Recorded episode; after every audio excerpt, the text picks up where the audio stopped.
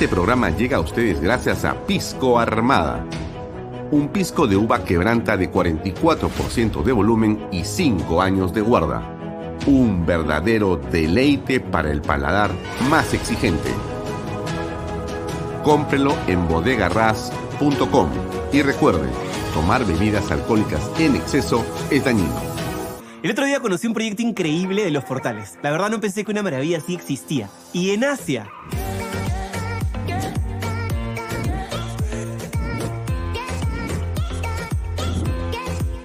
Pero como todo lo bueno siempre se acaba rápido, acompáñenme para que todos ustedes aprovechen esta gran oportunidad de adquirir su terreno y vivir la experiencia Monte Alto. Y es muy fácil de llegar. Llévame a Monte Alto. Dirígete a la Panamericana Sur, hasta el corazón de Asia. Imagina tu casa soñada dentro de este exclusivo condominio que cuenta con todo, para que puedas disfrutar del verano y de todo el año. Ah, y puedes ser dueño hoy mismo.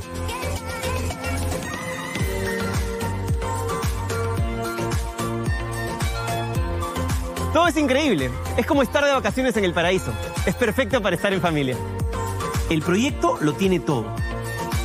Increíbles piscinas, laguna, ruta de trekking, zona de parrilla, juegos para niños, canchas deportivas de fútbol, tenis, frontón, clubhouse, ciclovías, extensas áreas verdes y cerca a las mejores playas.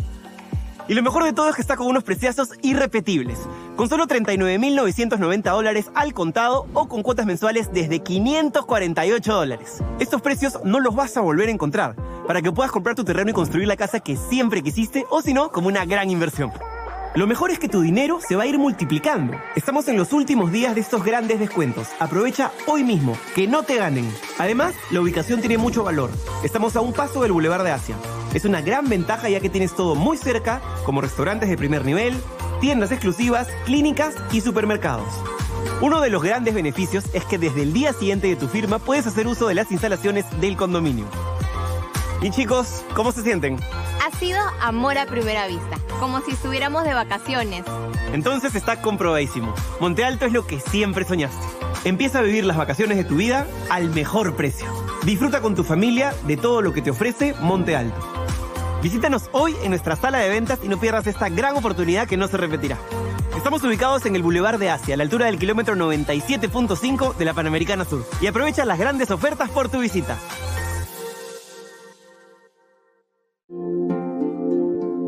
Cumplir el sueño de la casa propia puede ser realidad. Hoy conoceremos el testimonio de Edwin Colos, quien junto a su familia está viviendo en las lomas de Yura. ¿Cómo estás, Edwin? Hola, Libertad. Así es. Hoy con mi familia estamos viviendo el sueño de nuestra vivienda propia. Y esto fue posible gracias a las opciones que nos brindó GPR Inmobiliaria.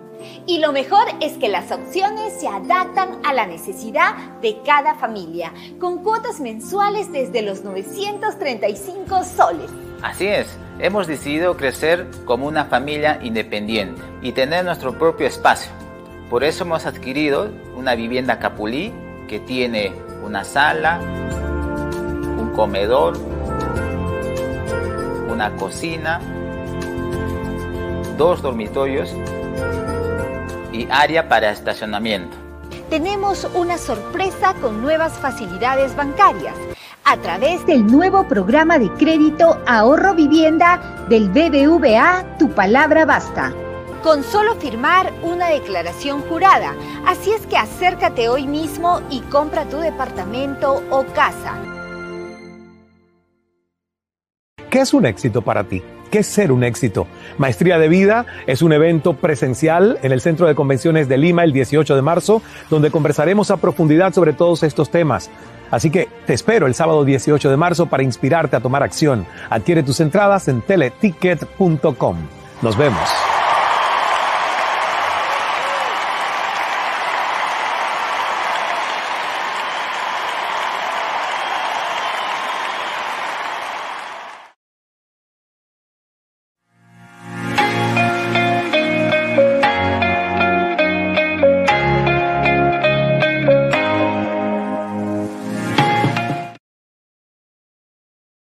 ¿Qué tal amigos? Muy buenas noches, buenas tardes, gracias por acompañarnos. Bienvenidos a esta nueva edición de Bahía Talks por Canal B, el canal del Bicentenario. Gracias por estar conectados a la eh, red y al ecosistema de Canal B que sale por mis redes sociales, las redes sociales de Canal B, las redes sociales del diario Expreso. También estamos los domingos en PBO Radio 91.9 FM. Usted nos puede descargar del app y usted puede encontrar en Google Play y en iStore, encontrar nuestra aplicación para que lo vea directamente en su teléfono. Usted puede ver los contenidos 24 horas al día de Canal B. También lo puede ver a través de Best Cable, Econocable, Yotalan, Cable Más y también salimos eh, a través de la señal abierta de Incavisión, de Amazónica Televisión y cada día de más cables en todo el Perú. Hoy día en el programa tenemos la conversación con dos hombres de mucha experiencia en el gobierno. Uno de ellos es eh, eh, José Baella, que es general de la Policía Nacional en situación de retiro, que ha dirigido la estrategia antiterrorista. Y el otro es Ojar Valés, que también ha sido un ex miembro de, eh, ejército del Perú, pero que ha tenido la función de primer ministro de Estado. Y con ambos vamos a conversar en torno a lo que está ocurriendo en el país, ¿correcto?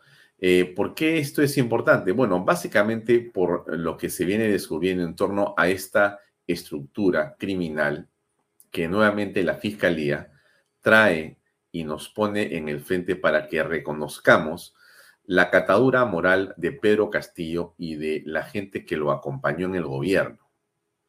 Porque resulta muy difícil de creer que esto que se está revelando termina solamente en los nombres que usted ve en pantalla.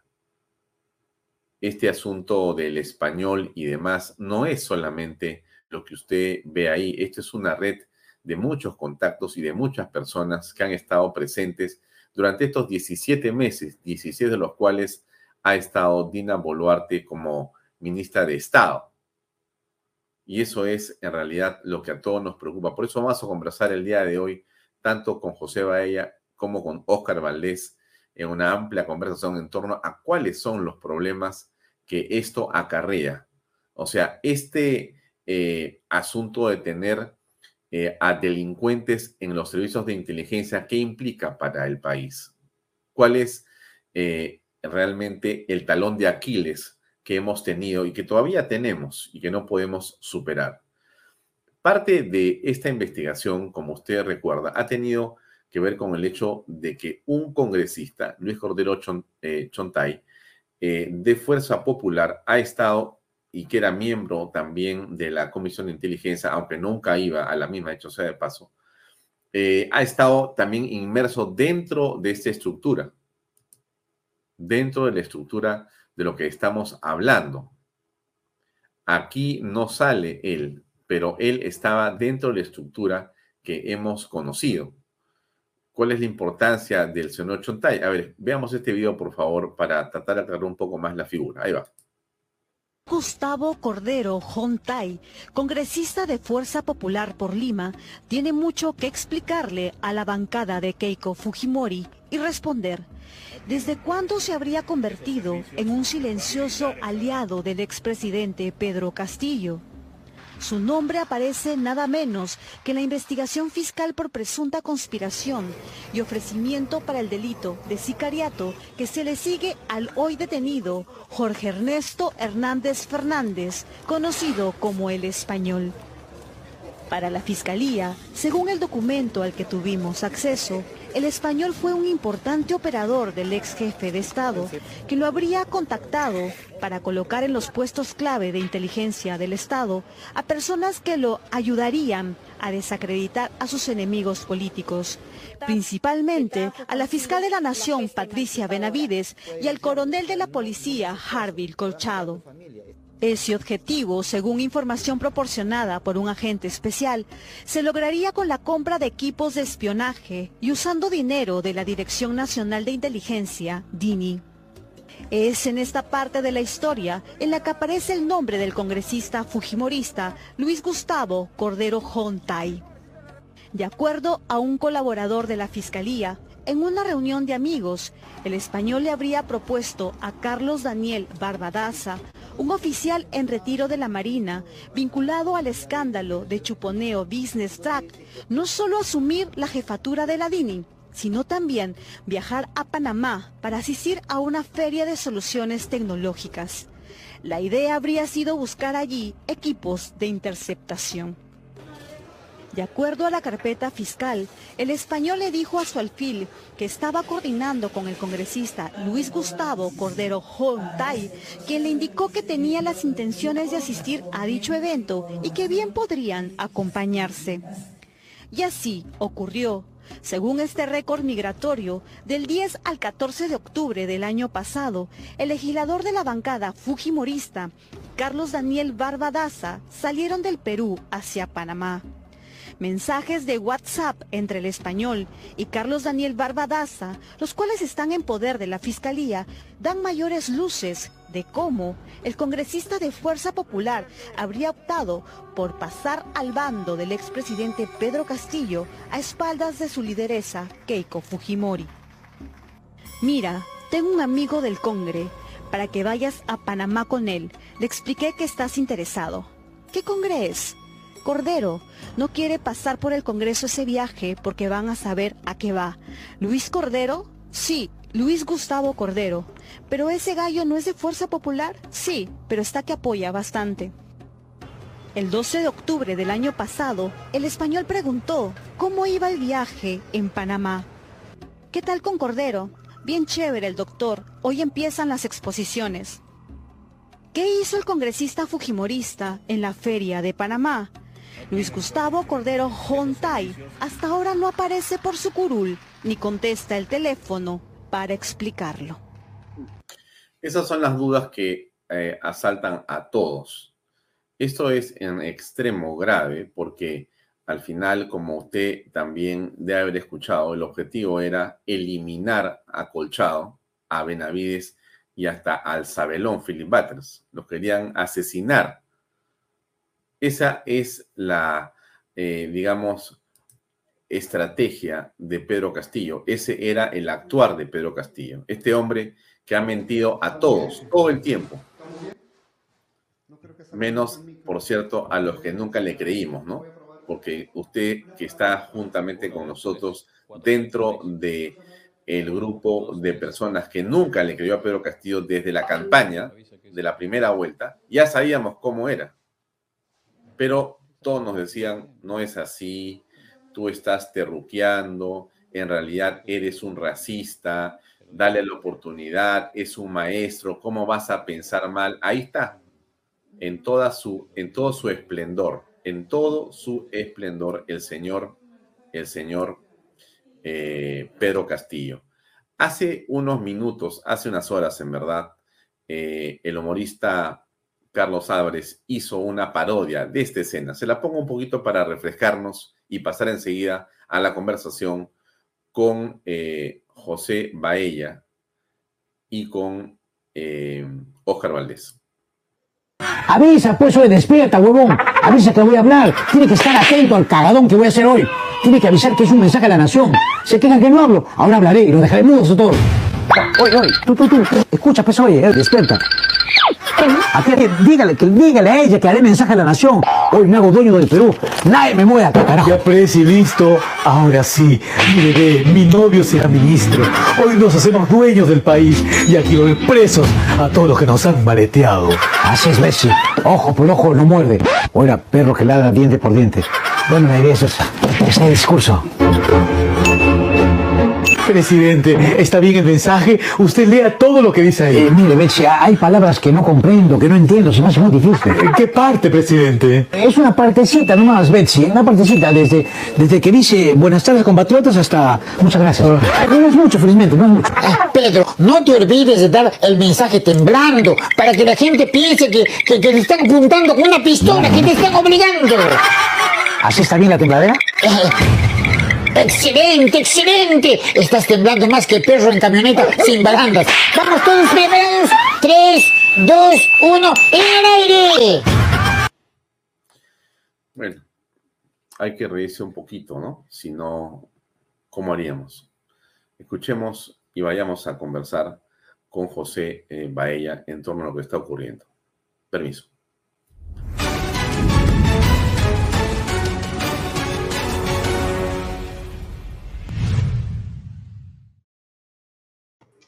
Bien, eh, gracias José por acompañarnos eh, en Bahía Talks para conversar de un tema que está dando vueltas en los últimos días y que tiene que ver con nuevamente la red de corrupción que rodeaba y que había sido construida por Pedro Castillo y eh, sus huestes. En realidad había mucha gente dentro del, digamos, periodismo, de la fiscalía y demás, que era un obstáculo para Pedro Castillo.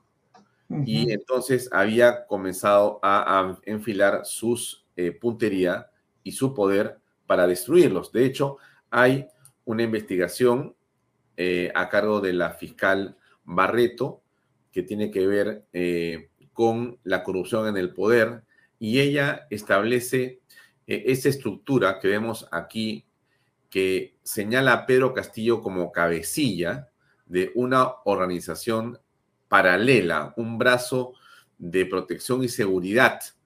Y tiene a este famoso español, Ernesto Hernández Fernández, que era un coordinador, junto con Sergio Castellano, Enrique Augusto Shimabukuro, eh, Hugo Verástegui, José Fernando Casanova y Juan Esteban o Esteba o Esteba Asmat Búcalo.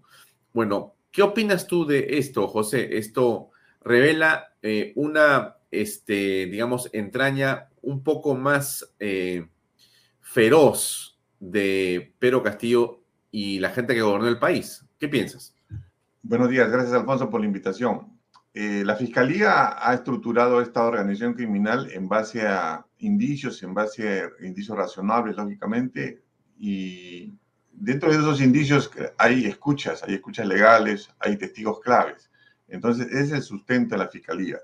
Lógicamente, esto está en etapa de investigación. Una organización criminal para que funcione tiene que tener, tiene que haber concierto de voluntad, tiene que haber una organización, ¿no? Tiene que haber diferentes brazos, brazo legal, brazo logístico, brazo económico, ¿no? Para que funcione.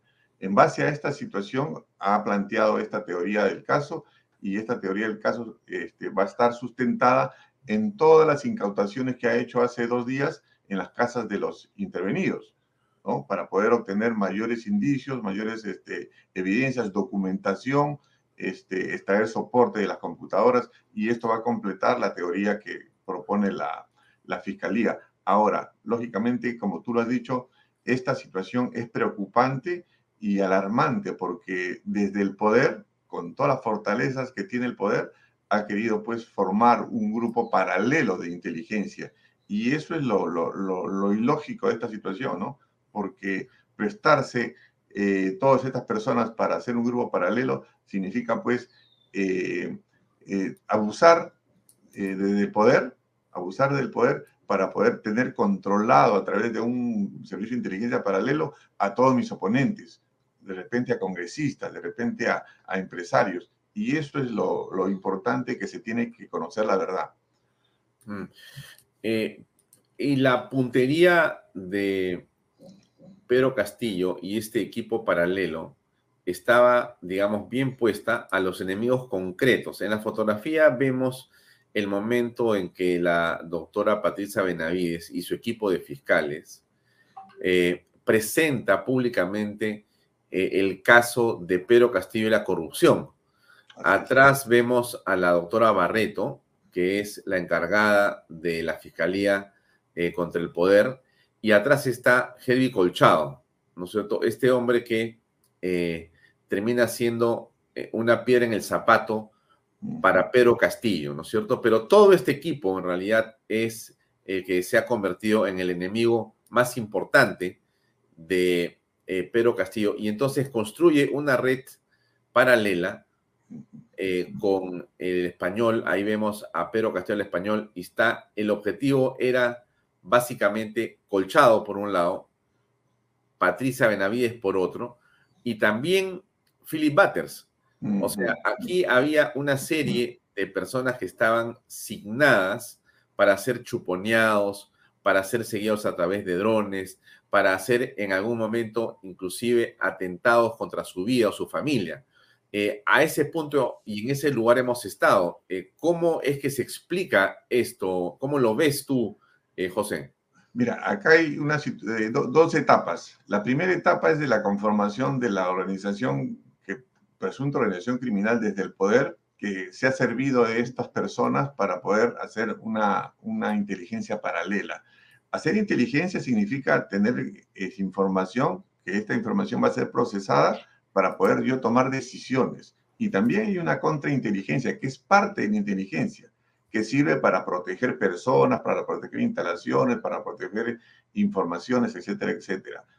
El hecho de, crear un grupo paralelo de inteligencia eh, significó, y como se tiene conocimiento público también a través de la documentación, este, ir a comprar equipos al extranjero. Y casualmente con esos equipos, un equipo este, eh, denominado Pegasus, con esos equipos se quería, digamos, fortalecer a este equipo de inteligencia, porque ahora la tecnología se encuentra y esa tecnología es la que nos sirve para eh, poder ubicar a las personas, para poder saber sus, con quién conversa, para saber sobre sus conversaciones, para poder saber los WhatsApp y muchas bondades que tienen estos equipos que se pueden encontrar en el mercado, ¿no?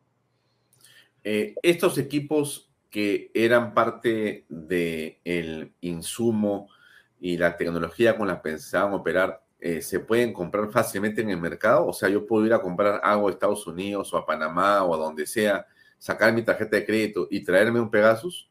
Esa es la situación que también estos equipos no se pueden comprar así nomás. Para tener, para comprar esos equipos, para obtenerlos en una feria, tiene que ir la representación de un gobierno o un servicio de inteligencia acreditado.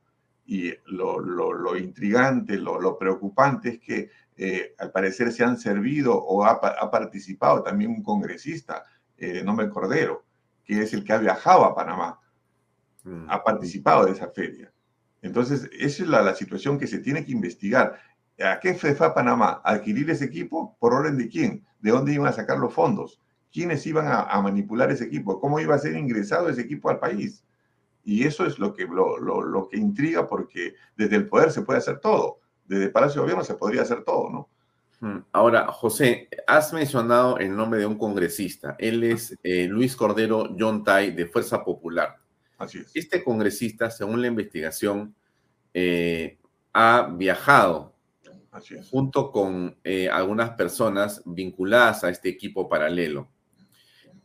Pero además, el señor Luis Cordero John Tai, entiendo que tenía una vinculación aquí en el Congreso con la Comisión de Inteligencia. Así es. Entonces, la pregunta que yo te hago, porque tú eres un hombre que ha luchado contra el terrorismo y tú has manejado inteligencia y seguramente manejas inteligencia o contrainteligencia. La pregunta que te hago es, ¿cuánto daño puede haber hecho esto justamente al trabajo que se quiere hacer o que se tiene que hacer ahora, básicamente de encontrar a los culpables para saber qué está ocurriendo aquí? cuánto se puede haber infiltrado el señor eh, Pedro Castillo, eh, el señor español y qué cosa había realmente detrás de esto.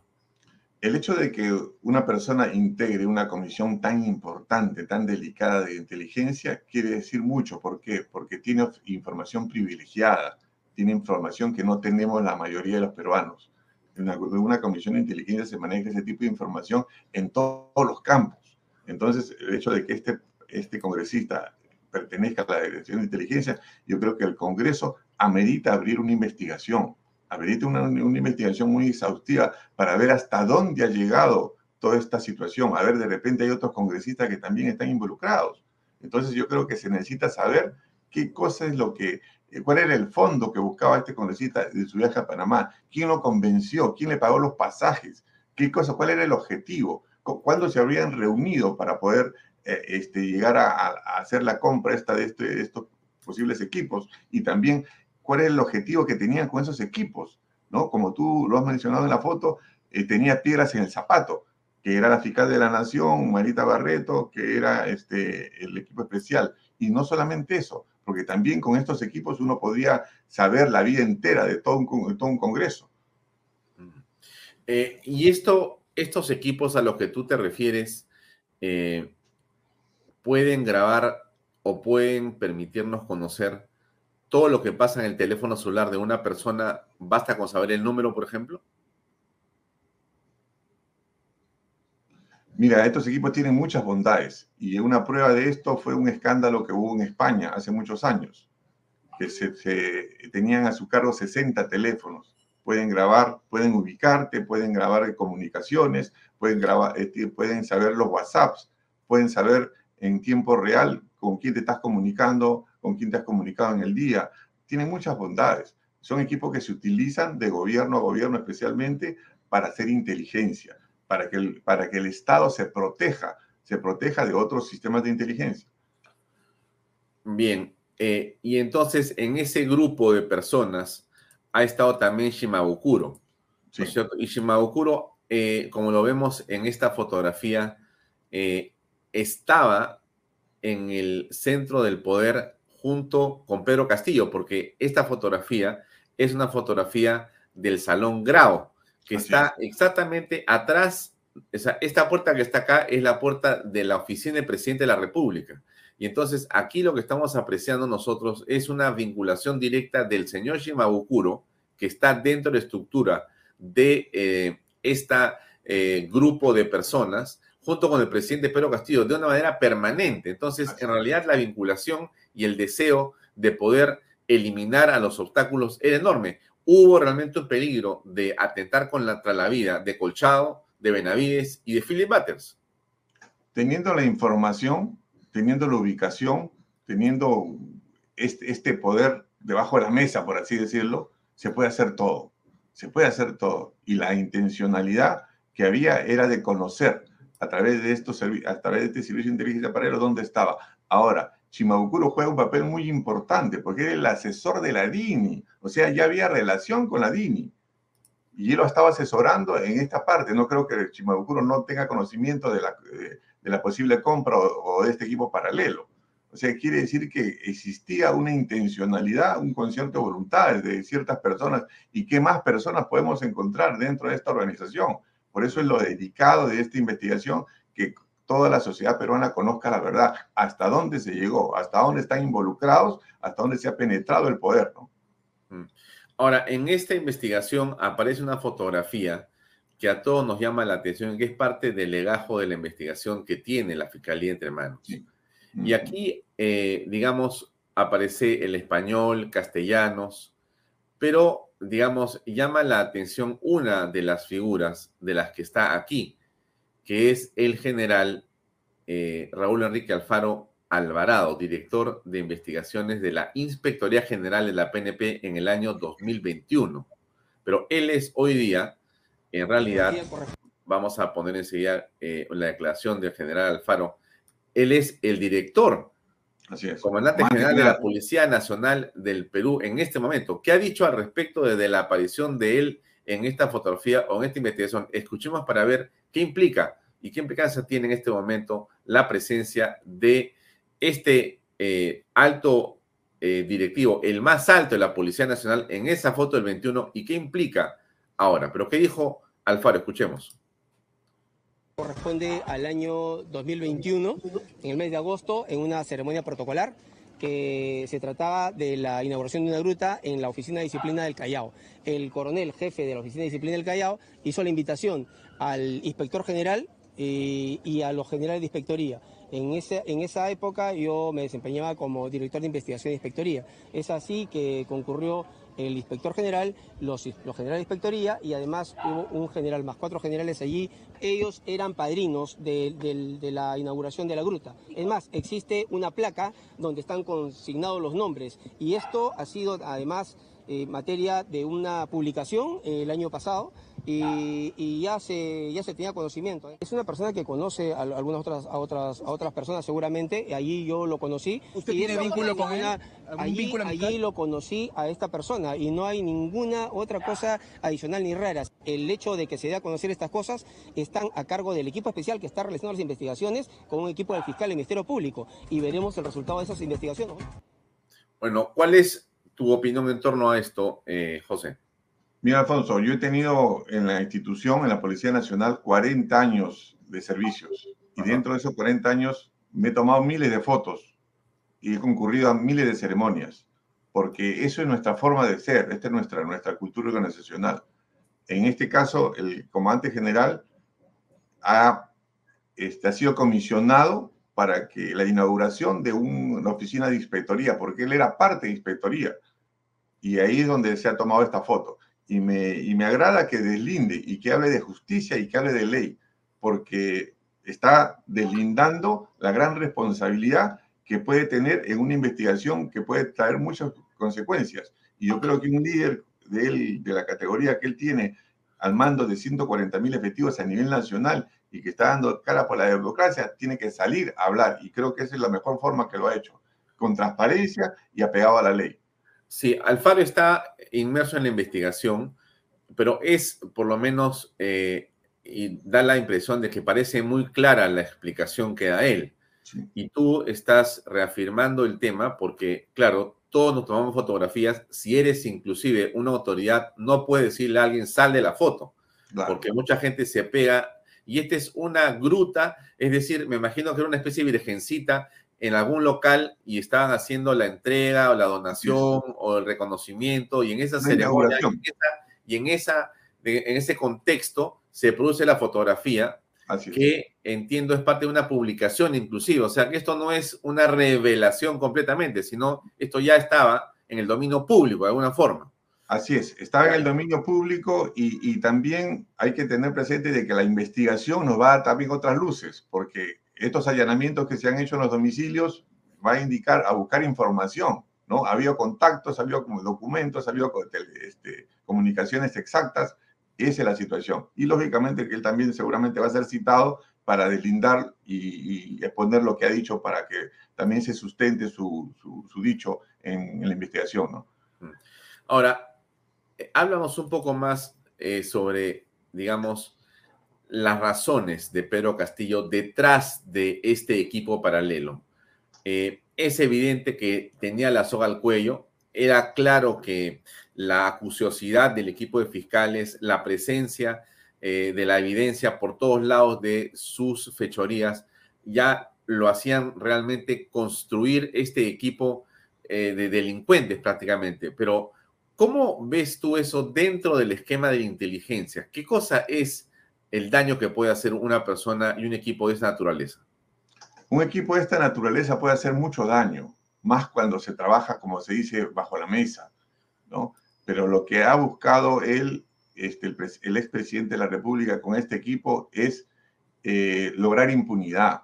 Y para lograr impunidad yo tengo que tener información de mis adversarios, tengo que tener información de mis oponentes. Y por eso es que ese ha sido su objetivo, crear este, ese equipo lógicamente que iba a ser utilizado para el mal, iba a ser utilizado para chuponear a congresistas, a ministros, a autoridades, qué sé yo, pero el objetivo era esa uno, ¿no? lograr impunidad, porque sabemos la clase de gobierno corrupto que ha sido y en eso de lograr impunidad significa tener conocimiento de la vida de todas las personas, de la relación que tienen para poder manipularlas. Es lo que hizo Montesinos hace, muchos años. Él ha querido hacer esas cosas. Ahora, eh, eh, José, el tema es que la ley permite que tú puedas hacer seguimiento de personas, que puedas hacer intervenciones de teléfonos, de celulares, pero con la autorización, pedido de un fiscal y autorización de un juez y por un periodo determinado, bajo un argumento determinado, dentro de una investigación determinada. no es que a mí se me ocurre que no me gusta el periodista, quiero saber con quién está hablando, chuponéalo. Eso es un delito. Eso es un delito, exactamente. Aquí se ha estado construyendo, eh, en realidad, esto es otra cara, otra cara de delincuencia de Pedro Castillo. Esta es otra versión de Pedro Castillo. Tenemos la versión del dinero que recibía a través de, eh, por ejemplo, ascensos militares. Tenemos la información que recibía por entregar obras o por entregar eh, vistos buenos para que se pueda manipular el petróleo y el combustible tenemos una serie de, eh, digamos, informaciones que se están investigando, que están en 50 carpetas fiscales sobre sus, digamos, acciones delictivas. Pero esta que estamos descubriendo ahora es otra, es una diferente y es realmente muy peligrosa, porque esto ya es gangsteril, esto tiene una naturaleza diferente, ya no es quiero apropiarme de dinero, sino estoy dispuesto a liquidar a mis, digamos, obstáculos adversarios y para eso necesito eh, saber qué están diciendo y después atentar contra su vida. Es terrible esto. Este, la, la, verdad que es terrible. Muchas personas lo subestiman, ¿no? Dicen, no, no, no sabe pensar, no, ni hablar. Acá hay una mala intención. Acá hay una situación gasteril, como tú lo has dicho. Acá hay una, una, una, una intencionalidad de crear algo paralelo bajo la mesa, encubierto, en secreto, para yo aprovecharlo. ¿Y, y con quién lo voy a aprovechar? Aprovechando que estoy en el poder para lograr impunidad. Y con esa impunidad voy a, a, a, tejer hilos, a tejer hilos, a tener conocimiento de lo que hacen las personas. ¿Para qué? Para manipularlas, para decirle, mira, ¿sabes qué? Tú tienes, este, por si acaso te he descubierto que tienes un amante en tal parte y ya esa es una manipulación. Pero ¿cómo obtengo eso? A través de este equipo, a través de este, este equipo paralelo que se quería formar, ¿no?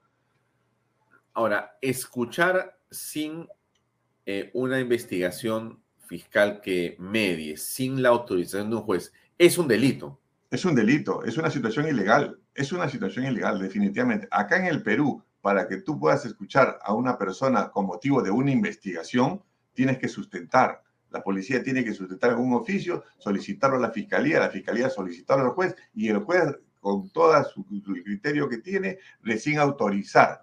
Y autorizar solo para el delito solo para el delito, nada más, solo para la, causa, por así decirlo. Y recién se puede realizar escuchas que son legales a cargo de una unidad policial y a cargo de la fiscalía, ¿no? Ahora, en la actualidad conocemos que en el país existen equipos de escucha, pero que están a cargo de la Dirandro o, entiendo yo, del Servicio de Inteligencia. Eso es algo que existe para la protección del Estado contra el terrorismo, me imagino, contra eh, las mafias que existen. Claro, definitivamente el país tiene todo el derecho, tiene todas las facilidades, tiene todas las facultades de protegerse, protegerse de organismos de inteligencia ajenos, puede ser externos o puede ser internos.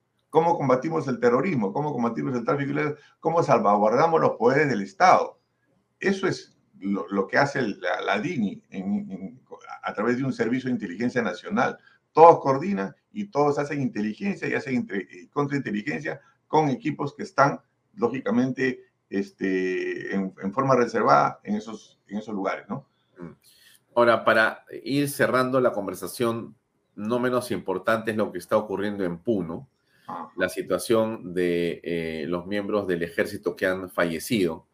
Eh, la información que ha salido en ciertos medios en el sentido de que existiría eh, algunos componentes del Movadef o de Sendero Luminoso presentes dentro de eh, las movilizaciones en esa zona.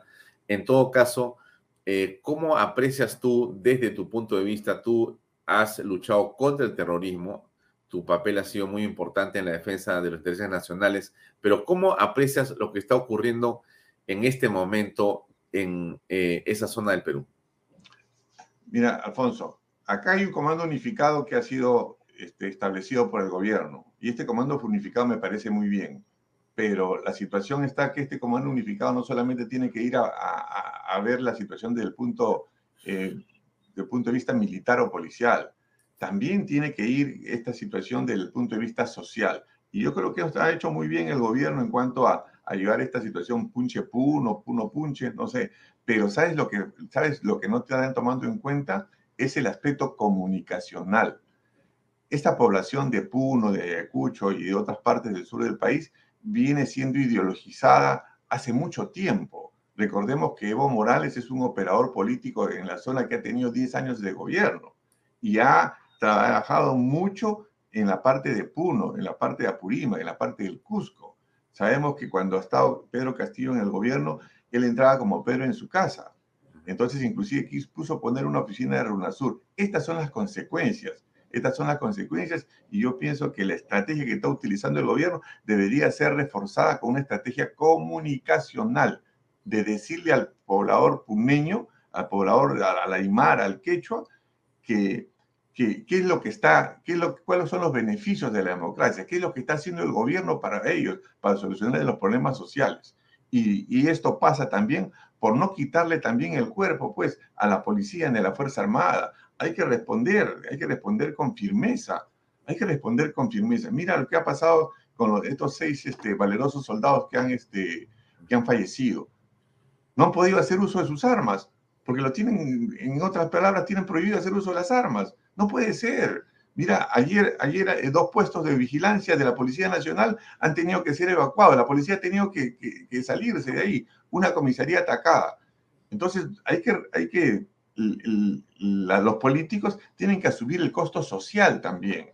Porque de lo contrario, Alfonso, no vamos a perder Puno. Vamos a perder Puno. Y eso es lo preocupante.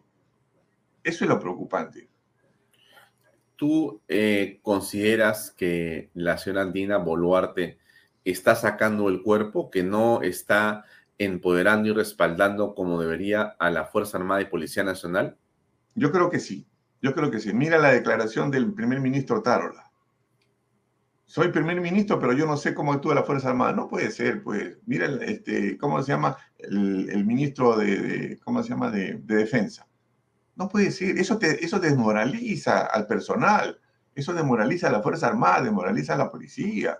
Tienen que salir al frente y defender a su policía y la Fuerza Armada. Son los que están dando la cara en estos momentos, son los que están muriendo. Nadie quiere que fallezca nada, que fallezca nadie, ¿no? Pero hay que tomar las cosas bien. Si yo he asumido un cargo político, lo asumo completamente y soy responsable de lo que hago y dejo de hacer. Porque si vamos a sacar el cuerpo, pues ni hablar, pues no es así tampoco, ¿no? No es así. Es por eso que ahí atacan los organismos de, entre comillas, de derechos humanos. Y, esto va a terminar así, Alfonso. Va a terminar así. Nuestros policías y la Fuerza Armada van a terminar enjuiciados porque así termina esta, esta situación. Por eso que hay que protegerlos, hay que darle sustento legal, el sustento logístico, para que puedan hacer bien las cosas.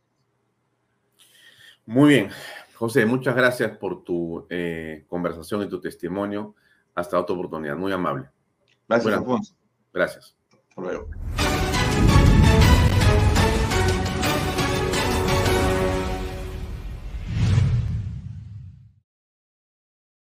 El otro día conocí un proyecto increíble de los portales. La verdad no pensé que una maravilla así existía. Y en Asia.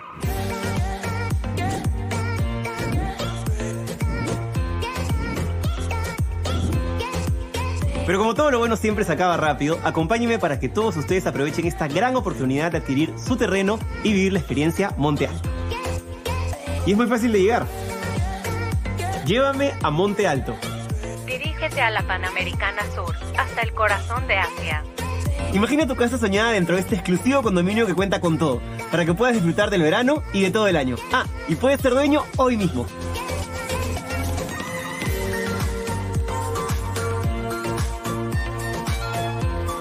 Todo es increíble. Es como estar de vacaciones en el paraíso. Es perfecto para estar en familia. El proyecto lo tiene todo. Increíbles piscinas, laguna, ruta de trekking, zona de parrilla, juegos para niños, canchas deportivas de fútbol, tenis, frontón, clubhouse, ciclovías, extensas áreas verdes y cerca a las mejores playas. Y lo mejor de todo es que está con unos preciazos irrepetibles, con solo 39.990 dólares al contado o con cuotas mensuales desde 548 dólares. Estos precios no los vas a volver a encontrar, para que puedas comprar tu terreno y construir la casa que siempre quisiste o si no, como una gran inversión. Lo mejor es que tu dinero se va a ir multiplicando. Estamos en los últimos días de estos grandes descuentos. Aprovecha hoy mismo, que no te ganen. Además, la ubicación tiene mucho valor. Estamos a un paso del Boulevard de Asia. Es una gran ventaja ya que tienes todo muy cerca, como restaurantes de primer nivel, tiendas exclusivas, clínicas y supermercados. Uno de los grandes beneficios es que desde el día siguiente de tu firma puedes hacer uso de las instalaciones del condominio. Y chicos, ¿cómo se sienten? Ha sido amor a primera vista, como si estuviéramos de vacaciones. Entonces está comprobadísimo. Monte Alto es lo que siempre soñaste. Empieza a vivir las vacaciones de tu vida al mejor precio. Disfruta con tu familia de todo lo que te ofrece Monte Alto. Visítanos hoy en nuestra sala de ventas y no pierdas esta gran oportunidad que no se repetirá. Estamos ubicados en el Boulevard de Asia, a la altura del kilómetro 97.5 de la Panamericana Sur. Y aprovecha las grandes ofertas por tu visita. Bien, Oscar, ¿cómo estás? Muy buenas noches. Gracias por acompañarnos. Buenas noches, Alfonso. Gracias por la invitación. Eh, Oscar, para comenzar, ¿cuál es tu lectura de la coyuntura en este momento? Tenemos por un lado eh, eh, que en las últimas horas la señora Boluarte, presidente constitucional de la República, le ha entregado una condecoración a Mario Vargas Llosa en Palacio de Gobierno. antes hemos tenido la situación penosa de la muerte de seis efectivos del ejército del Perú en esa confrontación en Puno. Y tenemos en general eh, una situación en el Congreso convulsa por revelaciones diversas relacionadas a temas que tienen que ver con o gastos del Congreso o eh, con temas relacionados a eh, las investigaciones sobre un grupo paralelo de inteligencia que venía Castillo posiblemente coordinando o implementando para inclusive asesinar a congresistas, a fiscales y a periodistas. Y en general tenemos esta situación en el país eh, del presente. ¿Cómo ves tú las cosas desde tu punto de vista? Bueno, primero habría que ver eh, eh, qué pasó cuando salió elegido el señor Castillo. El señor Castillo apenas salió elegido, en vez de prepararse para hacer un buen gobierno, se, dedicó a ver cómo podía sacar el jugo al Estado, cómo podía de alguna manera usar el botín que supuestamente él había ganado.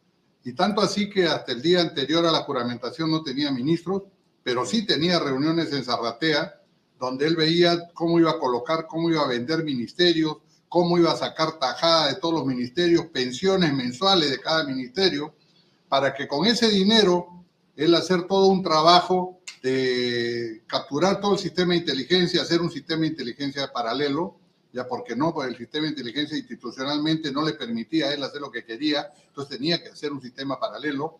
Y no solamente eso, sino comenzó a infiltrar gente en todo el Estado. Entonces el señor Castillo, después de 18 meses casi de, de, gobierno, nos ha dejado un país en el cual todo lo dejó a medio hacer. Nos quebró el sistema de inteligencia, nos malogró la economía, y nos comenzó a crear el odio entre peruanos durante todo ese tiempo con los congresos de ministros descentralizados, ¿no? en los cuales eran partícipes todos sus ministros, inclusive la nueva presidenta. Cuando entra la señora Boluarte, que muchos se contentaron por el mal menor, en mi opinión, creo que lo dijimos en un anterior programa, yo, yo dije que la deberían haber inhabilitado el Congreso y hubiéramos empezado de nuevo con unas nuevas elecciones, que va a ser lo que va a pasar ahora, ¿no? Entonces, este, sin embargo, el Congreso dijo, este es el mal menor, oye, no haga, no, vamos por la institucionalidad, el equilibrio, y vamos a hacer que la señora entre, la, la libraron de la inhabilitación. Pero, ¿qué, ¿qué, nos estamos dando cuenta?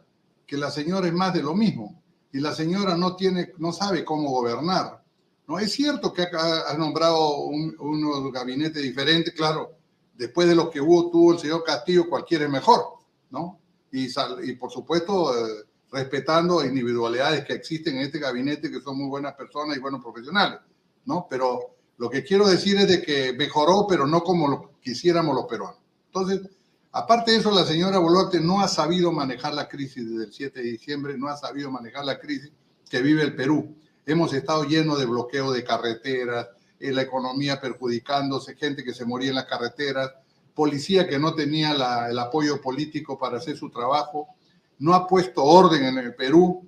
Hasta ahora la señora últimamente se está dedicando a puras ceremonias, no va a la ceremonia de la Confie, premia al señor Vargas Llosa. Oiga, señora, su trabajo ahorita es otro, el país está en crisis, usted tiene que solucionar, el desorden lo tiene que usted solucionar.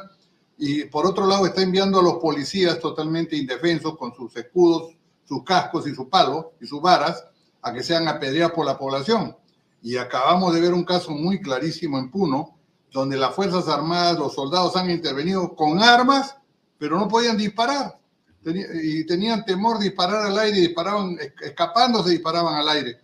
Entonces, ¿por qué? Porque no ha habido realmente una, una, una decisión política para que el ejército realmente utilice las armas. Ahora, si bien es cierto eh, lo que ha pasado en Ilave, se debió, el ejército participó, eh, el ejército así como va con armas pero sin orden de disparar, eh, debió ser empleado mucho antes, cuando se quiso tomar el aeropuerto de Juliaca. Ese era el momento decisivo, esa era la oportunidad para que la señora ponga orden, porque el atentar contra aeropuertos, contra objetivos estratégicos del Estado, califica como terrorismo. Ahí he podido usar ahí prácticamente la Fuerza Armada, la policía y poner orden en Puno, pero lo ha dejado pasar. Tanto así que la población de Puno ha sido, se han visto inmersa en una bola de nieve, donde esa bola de nieve todos los días le decía, oye, renuncia de Dina Boluarte, cierre del Congreso, nueva constituyente, ¿no? Puno no ha sido favorecida y la gente ha ido creyendo en esto, esto ya lo ha hecho una verdad. Y por otro lado, también han empezado a decir eh, que el señor Castillo había sido vacado, por, había sido dado un golpe del Estado por el Congreso. Entonces, toda una desinformación que la señora ha dejado que esto corra, a tal punto que la frontera de Puno con, con Bolivia está cerrada desde el 7 de diciembre. Eh, prácticamente el sur no tiene los abastecimientos, las avícolas no tienen la soya boliviana, los bolivianos no pueden recibir los productos de exportación, independientemente que Bolivia puede estar mal ahora, pero todo eso se ha ido deteriorando, pero acá hay varios responsables, este, Alfonso, no solamente la señora Boluarte, yo creo que gran responsable también es el gabinete. El gabinete le ha de decir a la señora Boluarte, oiga, cuando se declara un estado de emergencia, no es para que sea declarativo solamente con, oye, un mensaje a la nación, no. El estado de emergencia se restringe las libertades de, tránsito, de reunión, la inviolabilidad del domicilio, la libertad, inclusive la protección de la inseguridad de las personas. Entonces, y eso no se está cumpliendo, tanto así que el ejército, una patrulla que pertenece a un batallón de infantería motorizado, tuvo que desplazarse a pie para que no tenía por dónde pasar los vehículos, porque el, el, tránsito estaba prohibido para la fuerza del orden, no, para el resto. Entonces, yo creo que ahí el ministro del ministro de Defensa, el ministro del Interior, le han de decir, señora, usted está incumpliendo la ley, porque es legal en un estado de emergencia que se empleen las armas de acuerdo al protocolo, de acuerdo al reglamento. Y también fallan los militares. Para eso hay un comandante general del ejército, que él es el que decir, señor, un ratito, yo no voy a exponer a mis tropas a que sean vejadas y que se puedan morir en combate, porque la población me, me entrega sus hijos para servir a la patria, no para que los mande yo a desarmados a, que se mueran cruzando un río, independientemente de la responsabilidad que puede haber operativa ahí. Entonces yo creo que el panorama está muy difícil y lamentablemente, este, Afonso, eh, esto hay muchísimos eh, culpables. La señora Boluarte, porque ella sabe que no está capacitada para el cargo, lo del gabinete de ministros, que realmente no tampoco le dicen a la señora lo que debe escuchar. Entonces un gabinete, sí señor, y por otro lado los comandantes generales del ejército y la policía, así como el jefe del comando conjunto, que esos señores han callado en todos los idiomas y han aceptado. Parece que para ellos la, las órdenes se cumplen, se cumplen sin duda ni murmuraciones, ¿no? Y punto. Entonces yo creo que ahí, si queremos hacer un análisis, yo creo que ahí también tenemos, para completar la idea, este, Alfonso, tenemos que meter al Congreso. Un Congreso totalmente, totalmente con una serie de errores, ¿no? Yo eh, afirmé muchísimo en varias eh, entrevistas que si se iba la señora Boluarte, el señor, el presidente del Congreso, el señor Williams, podía estar capacitado para hacer la, ejercer la presidencia. Pero después de lo que hemos visto, de los famosos este, buffet, menú, buffet. de que hemos visto el tema de los gastos en alfombra, los gastos que ha sido en pasajes, en viáticos que ha gastado el Congreso, no podemos decir pues que el presidente del Congreso dice, oiga, yo solo me encargo de la cuestión legislativa y la administrativa, la ve el oficial mayor. Entonces, el oficial mayor a quién reporta? Reporta al presidente del Congreso. Claro, es responsable directo de la parte administrativa, pero el, presidente del Congreso le dirá, oiga, usted, vamos a entrar en austeridad, usted no me gaste esto, no me gaste lo otro, ¿no? Y por otro lado, este, no puede ser, el bufet le tiene que consultar. Oiga, vamos a hacer esto. Un momento, señor, acá los congresistas tienen que pagar su, su almuerzo. Entonces, son cosas que han debido salir del presidente, no solamente del presidente, sino de la Junta Directiva del Congreso. Entonces, yo creo que ahora el panorama ya está, digamos, más contaminado, pero tenemos un gran problema. que tanto la señora Boluarte ni el Congreso se quiere ir. Entonces, ¿qué vamos a hacer los peruanos? El, caso de Puno es tan grave que yo creo que ahorita la presidenta Boluarte así le mande, le sube el presupuesto al, al mil por ciento, le diga que le va a poner agua, desagüe, eso ya no va. Los puneños se han cerrado en R con R. Ellos dicen, no señores, acá la señora se tiene que ir. Entonces, ¿cuál es la siguiente herramienta que tiene la presidenta? El estado de sitio. Pero el estado de sitio tiene que ser con la aprobación del Congreso, se hace por 45 días y solo en caso de invasión externa o solo en casos de una, de una guerra civil eh, eh, en proyecto o amenaza de defensa civil, que yo pienso que solamente considerar Puno no podríamos decir que es una, perdón, una guerra civil. No podemos considerar como una guerra civil. Este es un, un tema totalmente focalizado y ojalá que siga así. Entonces, ¿qué va a suceder? Eh, ¿Qué es lo que pensamos que cuál es la solución a esto? Yo creo que la misma señora Boluarte, ella, ella ha caminado hacia, su, hacia el cadalso. Ella tiene que renunciar. Yo pienso que eso es lo, lo, mejor que puede hacer por el país y la, y la Junta Directiva del Congreso tendrá que reconstituirse y tendrá que elegirse otra persona que pues tenga otra visión, no de esta Junta Directiva pues que creen que solamente su tarea es legislar y buscar pues unas nuevas elecciones. Lamentablemente vamos a caer en lo mismo porque con este Congreso tampoco se van a hacer las reformas, este Alfonso, que hubiera sido lo ideal, conducir unas nuevas elecciones con reformas que nos impidan caer en lo mismo, ¿no? Ahora, nunca en el Perú estamos en un mundo ideal, Oscar, estamos en lo que se puede hacer. Justamente en esa línea hay un grupo de congresistas que han querido censurar a la mesa directiva en las últimas horas, pero esta mañana ha habido, eh, ya esto se ha debatido y con 59 votos en contra, el Congreso no admitió a debate la moción 5726 que proponía censurar al presidente del Congreso, Williams, así como las vicepresidentes Moyano y Muñante, o sea que se mantienen eh, dentro del poder. Pero yo te pregunto, o sea, han pasado otra vez una prueba ácida, a eso quiero, quiero, quiero ir. Y quiero regresar al, al, a la pregunta o a la reflexión que viene de tu, de, tu, de tu reflexión, ¿no? A la pregunta que viene de tu reflexión, es la siguiente. Tú dices, bueno, que se vaya el Congreso, que se vaya la señora Boluarte, en realidad no están dando la talla por lo que tú expones.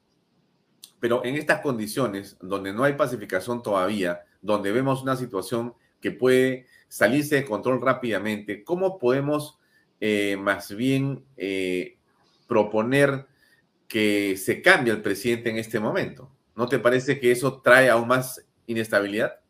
La, la pregunta es este, al revés, este, Alfonso. Ajá. ¿Qué ha hecho la señora Boluarte o qué esperaríamos de la señora Boluarte para resolver el problema de Puno? ¿Cuál es el problema? Que hemos visto que la señora ha tenido el tiempo para poner orden y no lo ha puesto. Entonces, si, si queremos una estabilidad y vamos a tener una región en esas condiciones, el día de ayer han querido quemar otra comisaría y han que correteado a los policías. Los policías han huido, han dejado su comisaría y se han ido a, se han escapado. ¿No te preocupa a ti eh, coincidir con la extrema izquierda o con los castillistas que quieren lo que tú estás diciendo? Mira, yo creo que acá no es cuestión de coincidencia ni con uno ni con otro. Tenemos que ver qué cosa es lo que tiene, necesita el Perú. Yo no coincido en primer lugar ni con los castillistas ni con los izquierdistas porque ellos quieren un Perú diferente al que nosotros, otras personas, deseamos. Nosotros queremos un Perú ordenado, un Perú donde la inversión privada esté ahí, que el Estado tenga una participación mínima. O sea, no comulgamos con, en nada con ellos respecto al país. Pero en cuanto a la situación, decimos. Muy bien, nosotros vamos a ponernos en el caso de que la señora Boluarte continúe y el Congreso también continúa. Estos señores van a decir, ¿sabe qué? Este, nosotros queremos mantenerlo los cinco años. Muy bien. ¿Qué va a pasar con Puno? ¿Puno se va a solucionar solo? No. no, ya están hablando ahorita los arequipeños, los gremios, de hacer otro paro. Los cusqueños ya cerraron Sicuani. Sicuani está cerrado ahorita. Entonces va a volver a prenderse el sur y vamos a decir, oye, ¿por qué siguen estos señores que no saben poner orden? ¿No? Porque la señora persiste en que va a pedir perdón, le acaba de premiar a todos los violentistas a los muertos con una cantidad, a los heridos con otra cantidad, ¿no? Y por otro lado le dice a Puno, oye, Puno, te voy a dar un montón de dinero, ¿ya? Voy a mandar esto, voy a mandar el otro. Y entonces las otras regiones dicen, y para nosotros, que somos pacíficos, que estamos viendo por la estabilidad del gobierno, que no hacemos paros, que no reclamamos, no nos dan nada. O sea que hay que portarse mal para que nos den. Como el padre que premia al hijo malcriado. Entonces, ¿y eso qué, qué cosa nos traduce? Nos, se trasluce que esta señora no tiene la capacidad para gobernar. Ella hace rato, hace rato que debió poner orden en Puno, pero como no lo ha puesto, ahora ¿qué va a suceder? Mandamos los militares. ¿Cuántos van a morir? Y, encima la el gobierno está totalmente atemorizado por lo que digan en el extranjero, por lo que están diciendo en el extranjero sobre los muertos en el Perú. ¿Por qué? Porque tampoco ha sabido manejar la Cancillería, tampoco ha sabido manejarla, no se ha informado adecuadamente. ¿Qué hacen todos los embajadores que ganan un montón de dinero, casa, le pagan la casa, le pagan el mayordomo, le pagan? ¿Qué hacen para, para poder informar al mundo de lo que ha sucedido en el Perú? Nada. Y, la señora cree que con mandar unos comunicados la Cancillería solucionó el problema. No. Entonces acá eh, lo que demuestra en su conjunto es que no hay una capacidad de gobierno. Y eso parte de la señora Boluarte. La señora Boluarte dice a la canciller, oiga, inmediatamente sucedió, me salen todos los embajadores a rebatir. Sin embargo, hemos visto a los embajadores de Castillo en principales programas de España, de otros países, diciendo que Castillo había sido atacado con un golpe de Estado. ¿Y dónde estaban los embajadores? No hay una política internacional. ¿Qué pasó con el señor López Obrador? ¿Qué pasó con el señor eh, eh, Petro? ¿Qué pasó? Se han lanzado, han dicho lo que le da la gana. Y bueno, al final una, una golondrina no hace verano dijeron voy a traer mi embajador de México. Entonces, no ha habido una capacidad de la presidenta para dirigir las relaciones internacionales y mucho menos capacidad para el control del orden interno, a pesar de que tiene profesionales en su gabinete como es el ministro de Defensa, el ministro del Interior. Entonces creo que acá el tema es mucho más grave de lo que nosotros lo vemos. Y si queremos una estabilidad, pensando en el muertito, oiga, no, este, la izquierda está pidiendo que se caiga la señora, se caiga el Congreso, entonces, ¿qué, qué hacemos? ¿Dejamos que estos señores sigan y que se vuelva a prender el Perú? y que no puedan solucionar el problema del sur, que la frontera con Bolivia siga cerrada, creo que eso, eso no es lo que queremos, ¿no? Entonces, ¿tú crees, de, de alguna manera la derecha o el centro, como quieran llamarla, tendrá que crear también un plan de contingencia para el caso de la salida de la señora Boluarte y la salida del Congreso, ¿no? Porque va a ser muy difícil que este Congreso haga reformas. Este Congreso no quiere hacer nada, este Congreso quiere quedarse sus cinco años, Alfonso. ¿Tú, crees que la salida del ministro de Defensa aliviaría la crisis? ¿Daría oxígeno al gabinete o tampoco? No, yo creo que no solamente el ministro de Defensa, debería cambiar también al Premier. Al Premier, el ministro de Defensa y el ministro del Interior. Esos son las tres pilares ahí que no están haciendo el control. Ahora, el, ¿cómo puede ser posible, yo no entiendo, que el Premier vaya a la Fiscalía y diga, yo no conocía los planes operativos, yo no sabía lo que hacían los militares? Yo no sabía qué hacía el ministro de Defensa. Oiga, ¿dónde estamos? Yo, primer ministro, Oscar, normalmente en un operativo el primer ministro va a conocer lo que hace la Fuerza Armada y Policía Nacional en ese detalle de plan operativo. Por supuesto, por supuesto, el, porque le reporta el ministro de Defensa. El ministro de Defensa le dice al premier, premier, vamos a hacer tal plan y esto, el objetivo es tal y vamos a emplear tal y va a haber tantas bajas y es probable esto y le informa al premier porque el Premier pues, e-, es el gran eh, coordinador de todo el gabinete con el presidente. No es que el Premier está a un lado y ve pasar al ministro de Defensa conversando con la presidenta. No, eh, y sobre todo, ¿no? Que el Premier es el que debe asumir la responsabilidad de todo el gabinete, él es el jefe. ¿no? Ahorita, él no puede decir pues, que el ministro de Defensa es el culpable. Ya cuando eh, pasó el, incidente, el culpable es el primer ministro. Por eso el primer ministro tiene la facultad de decirle al presidente, señor presidente, vamos a relevar al ministro de Defensa porque no da talla, vamos a relevar al Interior porque no da talla, pero antes de, no después de, cuando ya se produjo el incidente y falló el ministro de Defensa, falló la responsabilidad del Premier y del presidente, que es el comandante supremo de las Fuerzas Armadas. Frente a esto, dejemos un rato ahí al gabinete con la señora eh, Dina Boluarte y su indefinición y su falta de consistencia en el respaldo de la Fuerza Armada de Policía Nacional. Y vayamos a ver el escenario del Congreso de la República. ¿Cómo no? El Congreso tiene, eh, ya está entrando en la etapa final, en julio se cambia la mesa directiva y le quedan eh, posiblemente unos cuatro o tres meses más de operación y de, y de la, la, actual mesa directiva me refiero. Eh, ¿Tú pensarías que se puede plantear en el escenario actual un adelanto de elecciones o eso simplemente ya quedó descartado? Como parece no veo la voluntad del Congreso. Ellos no tienen la, la más mínima intención de adelantar las elecciones. Y eso se ha demostrado que hicieron una, un bluff en la primera votación, creo que consiguieron 91, 93 votos, y todos dijimos, oye, qué bien, el Congreso ha madurado, ¿no? ya se han dado cuenta de la realidad del país y van a ir a una segunda votación. Pero ese era un bluff, esa era una mentira, porque los de izquierda nunca querían eso. Ellos iban a sacar que quieren una segunda votación a favor, constituyente de por medio, ¿no? Y los otros decían, oye, mejor no hacemos nada. Y a las finales, casi todos, de la boca para afuera, dicen nuevas elecciones, pero la boca para adentro dicen, oiga, ¿y cómo pago mi carro? ¿Cómo pago mi, hipoteca de mi departamento? si yo todo lo he financiado a cinco años. Y además, no solamente es el sueldo de congresista, estamos viendo que ellos tenían otros ingresos, otros ingresos adicionales, producto de corrupción, producto de, de puestos, producto de, de influencia en, la, en, la, colocación, e inclusive hasta gente que se sospecha que de, su, de, todos sus trabajadores le mochaba parte de su sueldo, ¿no? Sí. Eso no es nuevo en el Congreso, eso viene de congresos anteriores, pero hemos visto que ellos tienen otros ingresos y que realmente no, no, no les interesa, pues no, ellos piensan que ya han sido elegidos por cinco años. Y yo felicito al almirante, al almirante Montoya, porque el almirante Montoya ha sido más sincero. Él, él, él ha justificado que quedarse los cinco años por una cuestión de institucionalidad y que una opinión que yo pienso respetable, ¿no? Porque ¿cuándo vamos a tener esa institucionalidad los peruanos? Pero eh, muchos no estaremos de acuerdo con él, pero ha sido muy sincero y lo ha hecho de frente, ¿no? Y, y, ha sido consecuente. Y ese tipo de parlamentarios, que a veces no nos gustan algunos, creo que es importante que existan. Eh, y en el Congreso también es bueno decir, este, Alfonso, hay individualidades excelentes, hay jóvenes ahí que representan muy claro lo que debe ser un congresista y que yo lamento por ellos que estén metidos en una institución en la cual pues muchos de sus miembros no dan talla, ¿no?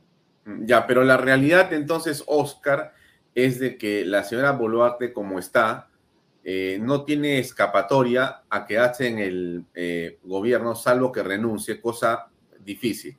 Y eh, el Congreso, por lo que has comentado tú y por lo que vemos también, no parece tener ánimo, al final de cuentas, de tomar la decisión vía 87 votos. No existe. Van a haber un millón de justificaciones o razones o pretextos para no encontrar esa sincronía. Entonces, vamos a continuar así como estamos, da la impresión, hasta el 2026. E, e, es lo que parece ser. E, el Perú no es lo que quisiéramos, aunque debería, sino lo que, lo que lamentablemente termina siendo por circunstancias diversas. Entonces, frente a este hecho de que tenemos este Congreso y tenemos este Ejecutivo, avancemos un poco más. Eh, se ha descubierto en las últimas horas que el señor Pedro Castillo tenía eh, un interés en formar un grupo paralelo, un grupo paralelo de este, inteligencia o contrainteligencia, básicamente para poder eh, con, eh, eh, detener, para neutralizar a las pesquisas de la doctora Patricia Benavides y su equipo, ¿no es cierto? Ahí estaba la doctora Barreto, el señor Colchado y demás. Pero también él ha querido saber qué hablaban eh, algunos miembros que se le oponían, estando en el Congreso o en el periodismo. Inclusive se ha hablado de que había una intención de asesinar o atentar contra la vida de la señora Benavides, de este eh, señor Colchado y del señor Philip Butters. ¿Qué piensas al respecto? Se ha conocido del famoso español y su red y esta organización criminal desde el poder. ¿Cuál es tu opinión al respecto? Eso no es nuevo, este, Alfonso. Normalmente los partidos políticos, eh, cuando entran, a, toman el poder, eh, ya no piensan en cinco años, sino quieren 15, 20 años. Recuerda tú que desde la época de Alan García, de su primer gobierno, había un ministro que decía que el APRA había llegado para gobernar 50 años, ¿no? Después ha sucedido con los diferentes gobernantes, casi todos, apenas se, se, se instalan en el poder, les gusta tanto, el sabor del poder que comienzan a pensar, oye, ¿por qué nos quedamos? Oye, mejor a, a quién preparamos para que siga la, la, cadena, ¿no? Eso lo vemos no solamente en el Perú, lo hemos visto en Argentina con el señor Kirchner, con su esposa, y quería volver el señor Kirchner, y acá en el Perú también lo hemos visto con, con algunos otros personajes. Así es. Entonces esto no es nuevo, lo, lo de la diferencia con el gobierno de Castillo es que Castillo no lo pensó cuando llegó al gobierno, él lo pensó antes. Él desde antes ya tenía una máquina eh, viendo cómo podía capturar el botín, pero no solamente por cinco años, y para ello necesitaba no solamente infiltrar el Estado en, la, en todas sus organizaciones y sus estructuras, sino principalmente todo el sistema de inteligencia. Y tú has visto cuántos DINIs cambió, cuántos este, Digimin cambiaron, cuántos ministros del Interior Siete, cambió. creo, que, creo que siete DINIs, creo que diez Digemin, en realidad eh, cada más o menos un mes y medio, eh, por un lado y cada dos meses en otro, era una combinación y un juego de personas permanente. Era Claro. realmente un, un- un- un desastre organizado, podría ser así. Así es, era un desastre organizado porque él decía, oye, voy a poner un DINI hasta que encuentre aquel que me haga todas mis tareas como era Vladimiro Montesino con Fujimori. Es lo que quería. Como no lo logró, entonces dijo, oye, por más que cambio, no logro convencer al, al jefe de la DINI para que haga mis propósitos, siga mis propósitos o siga mis propuestas. Entonces dijo, voy a hacer uno paralelo, pues. Y para hacer uno paralelo necesito gente, necesito equipo, materiales de interceptación, equipo de escucha, ¿no? Y voy a hacer un plan alterno, ¿no? Para que ca- capturar todos los poderes, seguir a la fiscal, seguir al presidente de la Corte Suprema, ¿no? Eh, los ministros, los, los principales congresistas, un poco lo que hizo Vladimiro, ¿no? Que comenzó a darles dinero a diestra y siniestra y después un segundo aspecto fue los medios de comunicación porque primero vino todo el, todo el sistema de parar, callar el, poder público, ¿no? Y ahora después dice, oye, y estoy seguro que han estado tratando también de capturar los medios de comunicación o los tenían previstos para el futuro, ¿no? Ahorita no tenemos ninguna señal, pero yo te aseguro que van a salir algunos intentos porque los que se quieren quedar en el poder necesitan saber qué cosas hacen la población, qué cosas hacen las autoridades y tenerlos amarrados para que todas sus decisiones sean aceptadas, ¿no? Entonces, eso es lo que se preparaba con Castillo. Y yo lo que lamento mucho es que los peruanos tengamos muy poca memoria, ¿no? Y te he repetido lo que de la señora Dina Boluarte. ¿Cómo no nos hemos dado, no nos damos cuenta hasta ahorita que la señora es más de lo mismo? La señora estado con el señor Castillo. ¿Cómo podemos decir que no es más de lo mismo? El señor Otárola también él hablaba de la constituyente antes de ser premier. Entonces, ¿con quién estamos? ¿Estamos durmiendo con el enemigo? Ese es el tema. O sea, ahora que la izquierda quiera pues tomar ese tipo de medidas, no quiere decir que todos los peruanos digamos, oye, ¿cuál es lo más sensato? ¿Seguimos con estos señores hasta el 26? ¿Qué va a pasar con el país? ¿Qué va a pasar con la economía?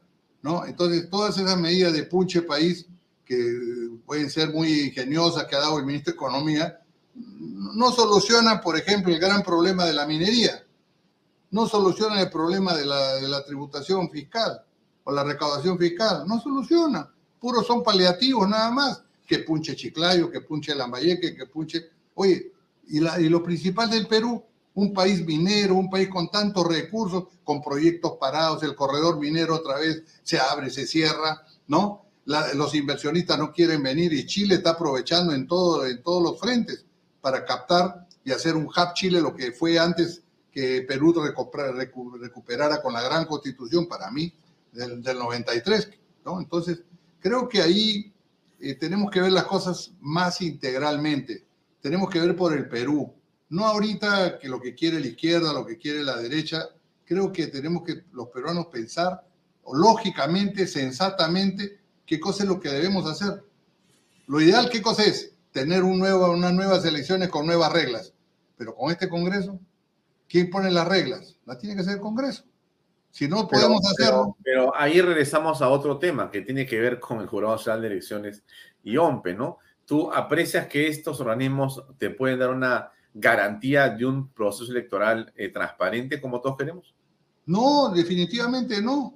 Estos dos señores se han debido ir hace rato, sobre todo cuando empezaron pues, a hacer declaraciones políticas, ¿no? Porque primero el presidente del Jurado Nacional de Elecciones dijo, sí, la- la- las este, elecciones se pueden hacer en tanto tiempo, ¿no? y después cambió al, mes siguiente, no, pero podemos hacerlo de tal manera. Entonces se acomodaba la situación, ese señor no debe permanecer un rato más. Pero eso depende, ese señor depende de la, de la Corte Suprema, ¿no? De los jueces supremos que pueden reemplazarlo. Y el señor de la, bueno, el señor de la OMP pues tendría que fiscalizarse al máximo su labor. Pero ahí, como digo, también necesitábamos urgente, era una reforma política en la cual se diera amplia participación a todos los peruanos si no se mantengan las reglas y los plazos para los candidatos, ¿no? Que tienen que tener un año de permanencia en un partido, ¿no? Que tenga que las inscripciones. Entonces, íbamos a hacerlo, íbamos si lo hacíamos las elecciones este año, íbamos a tener los mismos partidos de siempre, ¿no? Eh, y lamentablemente este, ese es el escenario que tenemos, pero cambiar al Jurado Nacional de Elecciones, yo pienso que eso sí lo puede hacer el, los jueces supremos, porque ese señor está nombrado por la Corte Suprema. Lo de la OMP lo veo más difícil porque es una cuestión de una elección del Congreso, ¿no? Entonces las tareas podrían ser para Williams eh, y eh, su mesa directiva intentar eh, resolver el problema del sistema electoral. Eso podría ayudar, ¿no Tremendamente. Más ordenada. Tremendamente. El señor Williams, yo pienso que podría ser ahora, si no renuncia a la señora Boluarte, él debería dedicarse a lograr las reformas, pero parece un poco un imposible porque hasta ahora no quieren, no quieren hacer las reformas.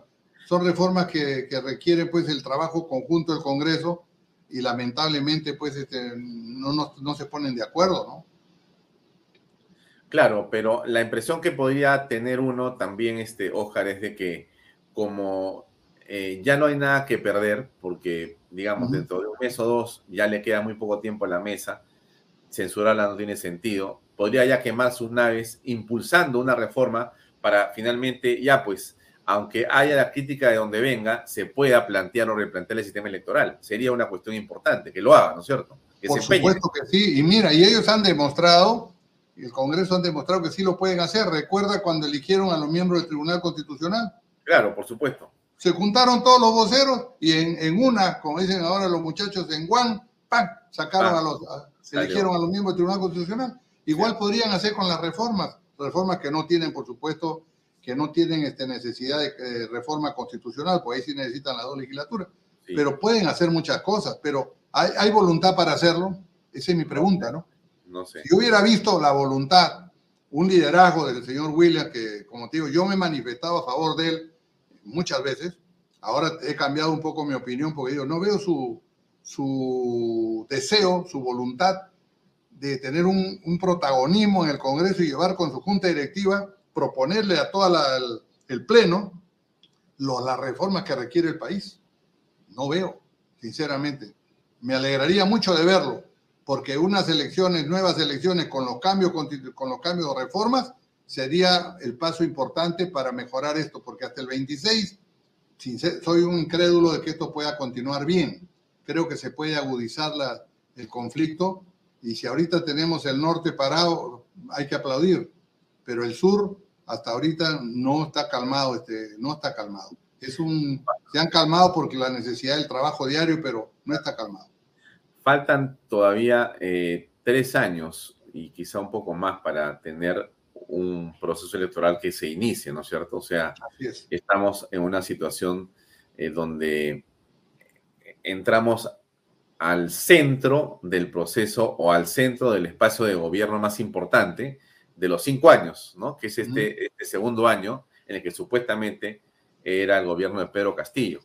Ha dicho una cosa que, es importante resaltar y es de que todo esto que hemos visto, me refiero a, por ejemplo, el famoso cuadro este que eh, la doctora Barreto, que es la fiscal eh, contra eh, la corrupción del poder ha planteado y otros más. Esto que estamos viendo ha estado funcionando cuando Dina Boluarte era ministro de Estado. O sea, esto no es de que ha aparecido este, entre, entre el 5 y el 7 de diciembre. No, esto apareció, esto, esto estaba constituido y organizado durante hace mucho tiempo. Y entonces, recuerdas tú otra vez que es importante no olvidar que la señora Boluarte ha sido parte del caos. O sea, esta situación de violencia es algo que Castillo y su gabinete organizaron durante 17 meses. Y estamos hoy día viviendo el efecto de ese planteamiento político donde ella ha sido ministra de Estado 16 de los 17 meses. O sea que ella conocía mucho de esto. Entonces es difícil tragarse, eh, el, por decirlo de alguna manera, es una expresión coloquial, tragarse el, la, la, idea, la sensación, la imagen de que Dina Boluarte eh, es otra persona. Es simplemente como ha pasado a ser presidente de la República de manera constitucional, limpia sus pecados a través de, este, de esta ventana constitucional. Ayer con Vargas Llosa, que le dice usted es realmente la presidenta, termina entonces santificándola prácticamente. Y eso es un gran peligro. ¿Tú ves ese peligro, Oscar? Tremendamente. Y, yo creo que también lo he hecho ver en varias intervenciones anteriores. La señora viene con una mochila muy pesada y esa mochila pesada la lleva ella con ganas, con gusto. Y yo no creo que ella esté, haciendo lo necesario para que ese desmadre que hizo el señor Castillo, porque fue un, realmente 18 meses que el señor ha hecho lo que le da la gana, ella ha sido partícipe y ella no quiere remediar. Ella no quiere remediar, porque el hecho que vaya a una ceremonia como la de ayer y, se quiera santificar, no, le, no, la, no reemplaza o no remedia su inacción en el caso de, controlar el país, en la economía del país, en el tema de las relaciones internacionales que te he mencionado y en el tema del control interno, que realmente la señora no sabe qué hacer. Como te digo, ha pedido perdón a los violentistas, los ha premiado con, con bonos y no solucionado el problema del país. El sur sigue igual. Ella cree que repartiendo millones a diestra y siniestra de los fondos del Estado ¿no? que para eso hay un presupuesto del Estado que se aprobó en el Congreso. Ella cree que utilizando los fondos con decretos de urgencia va a poder solucionar el problema del país. No, ha visto, yo no he visto en ningún momento en Puno a ningún ministro. No le he visto al Premier, no le he visto al ministro de Defensa, no le he visto al ministro del Interior viendo cómo sus policías eran vejados. No le he visto, ¿cómo, ¿qué se puede esperar? Sí he visto al jefe del comando conjunto, pero el, comando, el jefe de comando conjunto dice que los soldados estaban evitando daños colaterales. Yo pregunto, ¿no es mayor daño colateral que seis de sus miembros del ejército hayan muerto? Eso, es un daño colateral fuerte. Ahí los, y yo no he visto en la parte operativa, Alfonso, una reacción de los militares. Tú sabes, yo he sido oficial del ejército y he participado en varias oportunidades en este tipo de trabajo y el, capitán ahí debió a sus tropas organizarlas para evitar que la turba los ataque.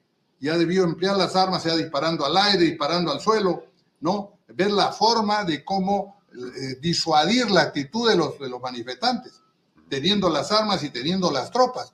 Pero hemos visto unas tropas corriéndose de las turbas, con el oficial a la cabeza. Eso no es. Eh, para, eso preparamos a las tropas y sabes qué, ahí hay un tema que, que de repente pocos tocan y que es muy importante. Acá estamos viendo los efectos de esa medida totalmente desatinada que se hizo durante el gobierno de Toledo de pasar al servicio militar voluntario. Ese fue un error gravísimo, porque si bien es cierto, hubo la intención, dijeron, ya no vamos a tener un, ejército de reclutamiento, de leva, vamos a tener un ejército de voluntarios, pero de profesionales. Pero no se hizo ni lo uno ni lo otro, ¿no?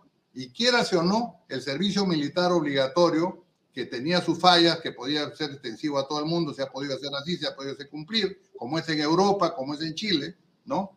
¿Sirve para qué? Para defender la nación, para desastres naturales y también para que nuestros jóvenes tengan la oportunidad de disciplinarse en con los cuarteles, recibir una formación adecuada y no tendríamos lo que está sucediendo ahorita, un desborde de la inseguridad ciudadana, porque todos los chicos están metidos en las barras bravas, en la delincuencia. Todos los raqueteros, la mayoría son menores, son de 17, 18 años, que deberían estar en los cuarteles de repente. Entonces, yo creo que ese es otro tema que también deberíamos ver. Y esto del sistema militar voluntario ha hecho también que los cuarteles estén vacíos, estimado Alfonso. No tenemos las tropas Oscar, eh, en, otros países, eh, más bien la carrera militar es muy atractiva, porque a quien no tiene claro por dónde ir, más bien eh, en el espacio de la Fuerza Armada, uno puede escoger, escoger no solamente servir como militar cualquier arma que escoja, sino puedes tener una formación profesional de primer nivel, tanto para una carrera técnica, universitaria o inclusive de maestría, si avanzas en la carrera militar de manera ordenada y tienes los, digamos, méritos correspondientes. Entonces, es realmente una, un espacio de realización personal muy importante. ¿Por qué en el Perú no necesariamente ocurre eso en eh, el ejército como lo estás mencionando? Mira, eh, eh, bueno, el, muchos de nosotros, de los oficiales que ingresamos a la escuela militar en su momento, lo hicimos porque no teníamos otra opción. No, no teníamos, nuestros padres no podían pagarnos una carrera en la, en la parte este, privada porque era muy caro, o de lo contrario, este, teníamos el acceso a las universidades públicas, era bastante reducido los que entraban, ¿no? Entonces, y lo que tú dices es correcto. Los, muchos de otros países y en el Perú también, los, muchos jóvenes eh, ingresaron al ejército y han sido formados en el ejército. Yo soy un agradecido del ejército, por ejemplo, porque yo hice una formación muy buena, eh, tuve suerte, tuve también, de acuerdo a mis rendimientos, viajé al extranjero, me capacité en Estados Unidos, en Fort Leavenworth. Entonces, muchos de los oficiales, el ejército siempre se ha preocupado por su gente, pero me estoy refiriendo a la, a la tropa, al servicio militar. El servicio militar en otros países también es cierto que le dan una doble, doble este, formación. En la época del presidente Ollantumala, teníamos un proyecto para que todos los este, soldados de nuestro ejército tengan una formación adicional en los institutos tecnológicos o también en el Senati, ¿no? Que era algo atractivo para que los jóvenes salgan con un oficio ya reconocido, ¿no? Y puedan trabajar. Eh, eso se, se empezó a hacer pero lamentablemente, pues, este, si tú agarras un soldado y le dices vas a estar un año o dos, un año ahora, y en este año te voy a dar una propina de tanto y vas a tener para tu rancho tanto, entonces no, es un atractivo, ¿no? Porque a la final el soldado dice, oye, pero si eso lo puedo hacer en la calle, no tengo esa, no hay esa diferencia. Entonces yo creo que eh, eso falló, por eso digo que muchos países todavía mantienen el servicio militar obligatorio y la gente que no sirve, esa gente que no va al servicio militar, se siente como disminuida porque no ha servido a su patria. Y para servir a la patria no solamente cuestión, pues, oye, tiene que haber un conflicto externo, no. Servir a la patria es servir también en los desastres naturales, ¿no? en la construcción de carreteras, como es la ingeniería del ejército. Hay muchas formas que, no, que reemplazan la labor que puede haber en una, en una guerra con las actividades en, en, tiempo de paz. Entonces, creo que eso ha sido importante y repito, ¿no? La inseguridad ciudadana que vivimos hoy día es cuando vemos a todos esos jóvenes tirándose piedras en la barra brava, rompiendo lo que no es romper, ¿no? Y también esa, esa gente que está incursionando en la, en la delincuencia como raqueteros, ¿Cuántos jóvenes están en esa situación? Y antes no había tanto. Antes se iban a los cuarteles, en los cuarteles se disciplinaban, aprendían un oficio, les gustaba, hacían deporte, disparaban las armas, eh, y era una cosa interesante, pero eso se perdió. Eso ya no, ya no está a la, altura de, los peruanos, y lo que tiene que hacerse es completar lo que se quiso en el gobierno de Toledo. Si se quiere tener profesionales, se tiene que mejorar muchísimo los sueldos, las propinas de los militares, no de los soldados.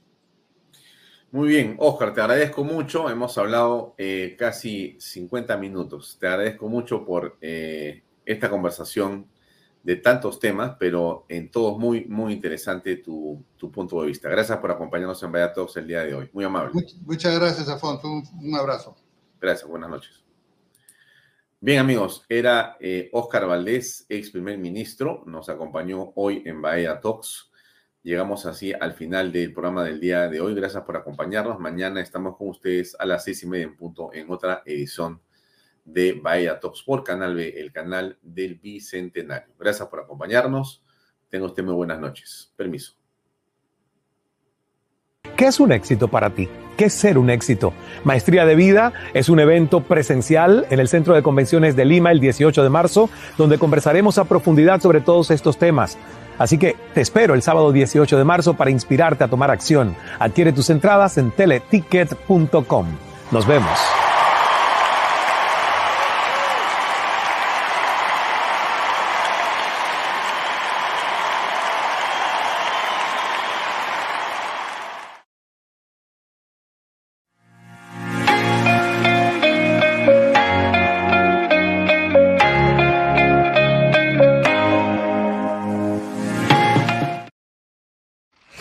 Llega a ustedes gracias a Pisco Armada. Un pisco de uva quebranta de 44% de volumen y 5 años de guarda. Un verdadero deleite para el paladar más exigente. Cómprelo en bodegarras.com y recuerde, tomar bebidas alcohólicas en exceso es dañino. El otro día conocí un proyecto increíble de los portales. La verdad no pensé que una maravilla así existía. Y en Asia.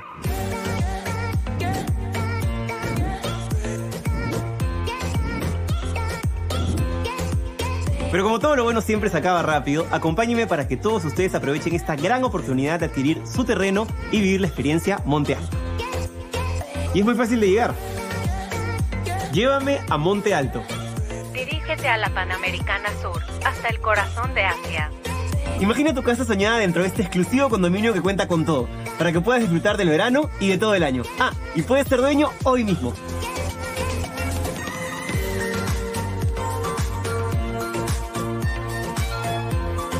Todo es increíble. Es como estar de vacaciones en el paraíso. Es perfecto para estar en familia. El proyecto lo tiene todo. Increíbles piscinas, laguna, ruta de trekking, zona de parrilla, juegos para niños, canchas deportivas de fútbol, tenis, frontón, clubhouse, ciclovías, extensas áreas verdes y cerca a las mejores playas. Y lo mejor de todo es que está con unos preciazos irrepetibles, con solo 39.990 dólares al contado o con cuotas mensuales desde 548 dólares. Estos precios no los vas a volver a encontrar, para que puedas comprar tu terreno y construir la casa que siempre quisiste o si no, como una gran inversión. Lo mejor es que tu dinero se va a ir multiplicando. Estamos en los últimos días de estos grandes descuentos. Aprovecha hoy mismo, que no te ganen. Además, la ubicación tiene mucho valor. Estamos a un paso del Boulevard de Asia. Es una gran ventaja ya que tienes todo muy cerca, como restaurantes de primer nivel, tiendas exclusivas, clínicas y supermercados. Uno de los grandes beneficios es que desde el día siguiente de tu firma puedes hacer uso de las instalaciones del condominio. Y chicos, ¿cómo se sienten? Ha sido amor a primera vista, como si estuviéramos de vacaciones. Entonces está comprobadísimo. Monte Alto es lo que siempre soñaste. Empieza a vivir las vacaciones de tu vida al mejor precio. Disfruta con tu familia de todo lo que te ofrece Monte Alto. Visítanos hoy en nuestra sala de ventas y no pierdas esta gran oportunidad que no se repetirá. Estamos ubicados en el Boulevard de Asia, a la altura del kilómetro 97.5 de la Panamericana Sur. Y aprovecha las grandes ofertas por tu visita.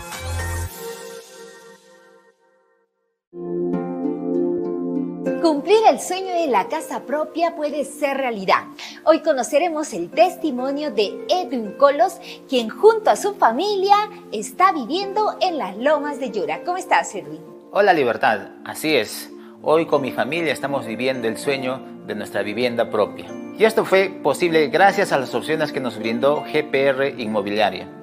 Y lo mejor es que las opciones se adaptan a la necesidad de cada familia, con cuotas mensuales desde los 935 soles. Así es, hemos decidido crecer como una familia independiente y tener nuestro propio espacio.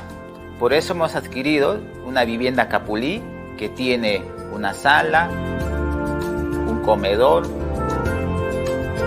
una cocina, dos dormitorios área para estacionamiento. Tenemos una sorpresa con nuevas facilidades bancarias a través del nuevo programa de crédito Ahorro Vivienda del BBVA Tu Palabra Basta. Con solo firmar una declaración jurada. Así es que acércate hoy mismo y compra tu departamento o casa.